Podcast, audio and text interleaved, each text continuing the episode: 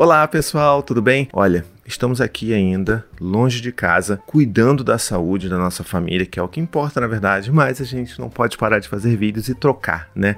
Então eu queria muito conversar com vocês hoje sobre esse tema que as pessoas sempre me perguntam, inclusive me perguntaram na minha caixa de perguntas lá no Instagram, no arroba paizinho,oficial, e eu queria falar um pouco mais sobre isso. O que, que acontece? As pessoas sempre ficam muito preocupadas quando o tema é birra, né? As pessoas primeiro querem combater e quando percebem que não dá para combater, percebem que é algo que a criança está tendo dificuldade, começam a criar uma ideia de que talvez a criança devesse não passar por aquilo. Entende o que eu tô falando? É como se a gente estivesse fazendo um esforço ou tentando fazer um esforço para que a criança não passasse por birra nenhuma, como se a gente pudesse, como se a gente tivesse o poder de evitar todas as birras. Então vamos começar com esse abraço coletivo. Recebo meu abraço assim, ó. Hum, esse abraço gostosinho do paizinho, porque na verdade a gente não tem esse poder. A gente até talvez gostasse de ter esse poder, mas a gente não tem na verdade. Porque isso envolve o desenvolvimento natural da criança. Ela vai passar pela birra porque ela não tem condição, né, não tem desenvolvimento cognitivo nem emocional para lidar com as frustrações da vida, com as tristezas, com as raivas, com quaisquer sentimentos fortes demais para aquela criança lidar. Então isso significa que a gente não vai conseguir, a não ser que a gente colocasse os nossos filhos em redomas de cristais, protegidas de todo o ambiente, de todo mundo, que é uma coisa que, é, é primeiro, que é impossível de você fazer, e segundo, que também vai ser extremamente prejudicial para aquela criança, a gente não vai conseguir evitar. Então acho que a primeira coisa é, é acolher esse sentimento de impotência que a gente sente, que é ruim. A gente, assim, eu me sinto péssimo às vezes quando vejo a Maia que tá passando por uma, né, um momento de muitas birras, digamos assim. Eu me sinto às vezes, poxa, eu vejo ela sofrendo, queria poder fazer alguma coisa. E na verdade a gente pode. A gente pode acolher. A gente pode oferecer um colo, a gente pode oferecer um abraço. E isso é o mais importante que a gente pode fazer para ajudar a criança a passar por esse momento, porque a gente está dando acolhimento, a gente está mostrando para ela que aquilo é normal, que aquilo está tudo bem, ela sentir aquilo, que aquilo faz parte, né? São as dores do crescimento. Então, as dores do crescimento elas já começam aí. A criança vai sofrer por estar crescendo, por estar sentindo coisas novas, por estar experimentando situações diferentes que não vão muito às vezes né, na linha do que elas gostariam que que fosse né, na vida. Então é por isso que elas vão protestar, que elas vão chorar, que elas vão se jogar no chão, que elas vão deitar no chão, coisa que a Maia está fazendo hoje em dia. E que é curioso, porque as pessoas acham assim: ah, você já tem três filhos, né? Isso significa que você já sabe de tudo. Não, porque cada criança é diferente. Então a Maia, por exemplo, faz coisas durante a birra que nenhum dos outros meninos fizeram. E não estou falando que isso é porque ela é menina e porque eles são meninos, não, porque cada criança é diferente. Então ela deita no chão, ela chora, ela bate a perna no chão, ela fica emburrada. O Gael era mais de ficar com o braço cruzado emburrado. O Dante, o Dante ele meio que não tinha muitos acessos de birra. Então, sabe, cada criança é única e a gente precisa entender que isso faz parte do desenvolvimento saudável da criança. A gente precisa ajudar as crianças a passarem pelas birras, não evitar com que elas passem pelas birras, porque evitar vai fazer com que elas não passem por esses momentos de aprendizado. E durante né, a infância, principalmente, tudo é aprendizado.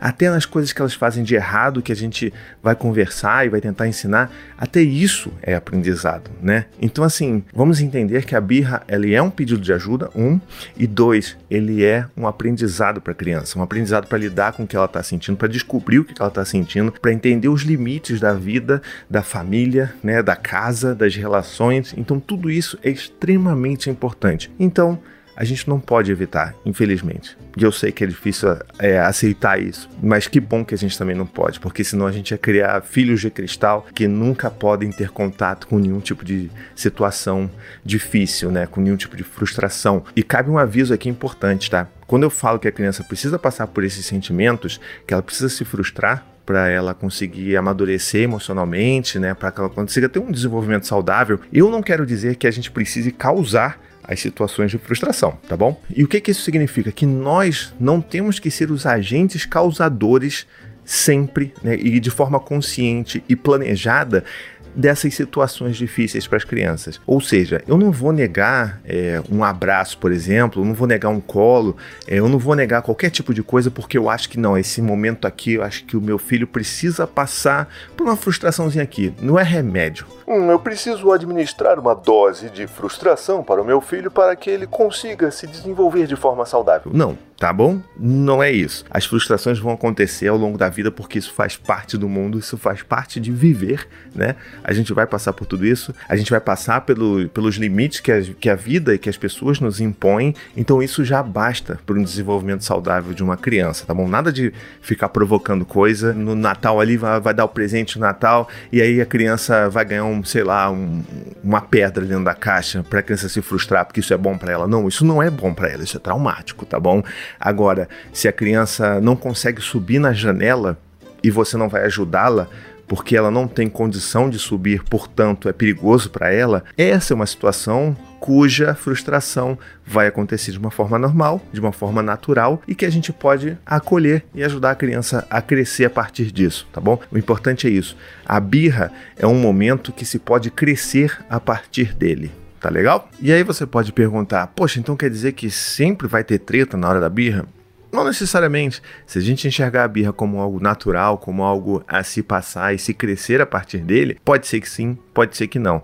É, e existem, obviamente, vários tipos de birra, né? Tem a birra que a criança vai, por exemplo, tentar se machucar, vai bater a cabeça na parede, tentar bater a cabeça no chão. E nesse tipo de birra e de, de comportamento, a gente vai precisar entrar em ação para evitar que a criança se machuque ou machuque as outras pessoas, né? Ou que, enfim, faça danos materiais muito grandes. Agora, se a criança, durante uma birra, joga um brinquedo no chão, eu tendo a não ficar segurando muito, porque faz parte do processo. E se ela quebrar o brinquedo, vai ser uma consequência lógica da ação que ela fez. Ou seja, poxa, filho, olha, você estava tão bravo que você jogou esse brinquedo no chão, agora ele quebrou. Vamos tentar consertar? E não vai dar para consertar, filho, então acho que a gente vai ter que jogar fora, tá bom? Porque quebrou quebrou, quebrou muitão, entendeu? Então eu acho que se a gente deixa a vida acontecer de uma forma mais orgânica, mais natural, sem tanta intervenção, a gente consegue tirar mais aprendizados dela do que se a gente ficasse tentando toda hora mediar todas as coisas, sabe? Porque acho que também tem essa preocupação da gente que é pai, de gente que tem acesso a essas informações todas na internet, né? De ficar, caramba, tentando prever todas as situações, qual que é a melhor forma que eu devo reagir a esta determinada situação muito específica. Não tem resposta sabe? Então eu acho que a beleza é você aceitar essa imprevisibilidade da vida e esse essa pitadinha de caos que você na vida com os filhos você vai ter, você vai experimentar invariavelmente. Então, isso daí é bom porque se a gente parar de tentar prever tudo e tentar fazer as coisas proativamente e tentando saber o que, que a gente tem que responder e tal, calma, sabe? Eu acho que se a gente tentar ouvir mais os nossos filhos, ouvir mais aqui dentro também os nossos próprios instintos, eu acho que a gente vai conseguir se safar bem de, sei lá, 95% dos casos. Tirei esse dado da onde? Vozes na minha mente, tá bom? Mas eu acho que na maior parte das vezes a gente vai estar tá bem se a gente só ouvir, só seguir o fluxo e tentar entender que muitas das coisas que vêm lá de fora, seja na internet, seja de livros, seja de amigos, sejam os conselhos não solicitados, na verdade essas coisas todas acabam minando a nossa confiança nas nossas próprias capacidades de criar os nossos filhos de uma forma ok, né? Ninguém aqui precisa ser o melhor pai, a melhor mãe, é o, o nossa, o, o Rodrigo Hilbert da paternidade. Não, não precisa disso. A gente só precisa criar os nossos filhos com afeto, com respeito e que seja uma vida ok. A gente precisa se acostumar de não querer sempre o topo para tudo, porque isso daqui não vai levar a nada, só vai levar a frustração, tá bom? Espero que esse vídeo tenha feito sentido para você aí. Se você concorda, se você discorda, deixa aqui nos comentários, tá bom? Se você gostou bastante, ajuda a divulgar ele por aí. Bota no grupo do Zap da família, no grupo do Zap da escola, ajuda a que mais pessoas tenham acesso a esse tipo de informação aqui, esse tipo de discussão, tá bom? E se você gosta bastante mesmo do meu trabalho e você quer apoiar que isso aqui continue sendo feito com essa qualidade que a gente tenta, né? Mesmo longe de casa, a gente está tentando fazer um trabalho ainda de qualidade. Seja um apoiador do meu trabalho, tá bom? E você pode fazer isso indo lá no apoia.se barra vírgula, e a partir de 15 reais por mês você vai ter acesso, por exemplo, ao meu grupo de apoiadores no WhatsApp. Um grupo secreto que só os apoiadores têm acesso. Eu estou lá, a gente troca ideia, a gente tira dúvidas, a gente se ajuda e é muito bonito. E se você quiser e tiver condição de apoiar com 25 reais por mês, você ainda pode participar dos nossos encontros virtuais pela internet, né? Obviamente, mensais. Ou seja, a gente vai sentar, fazer uma roda de conversa virtual todo mês. E, gente, tá tão bonito, sabe? Viver essas rodas, as pessoas ali, todo mundo junto, trocando ideias, se ajudando, se reconhecendo na dificuldade um do outro e a gente aprendendo coisas novas juntos. Então eu tenho certeza que você vai gostar disso também. Então é isso. Se você puder, quiser, vai lá no apoia.se barra e me ajude a manter esse trabalho, tá legal? Um beijo, até a próxima e tchau, tchau. We could, we could this is your summer. That means Six Flags in the taste of an ice cold Coca Cola. We're talking thrilling coasters, delicious burgers, yes. real moments together, and this. Coke is summer refreshment when you need it most, so you can hop on another ride or race down a slide at the water park. Six Flags and Coca-Cola. Come make it yours. Visit sixflags.com slash Coke to save up to $20 on passes, plus daily tickets starting at $34.99.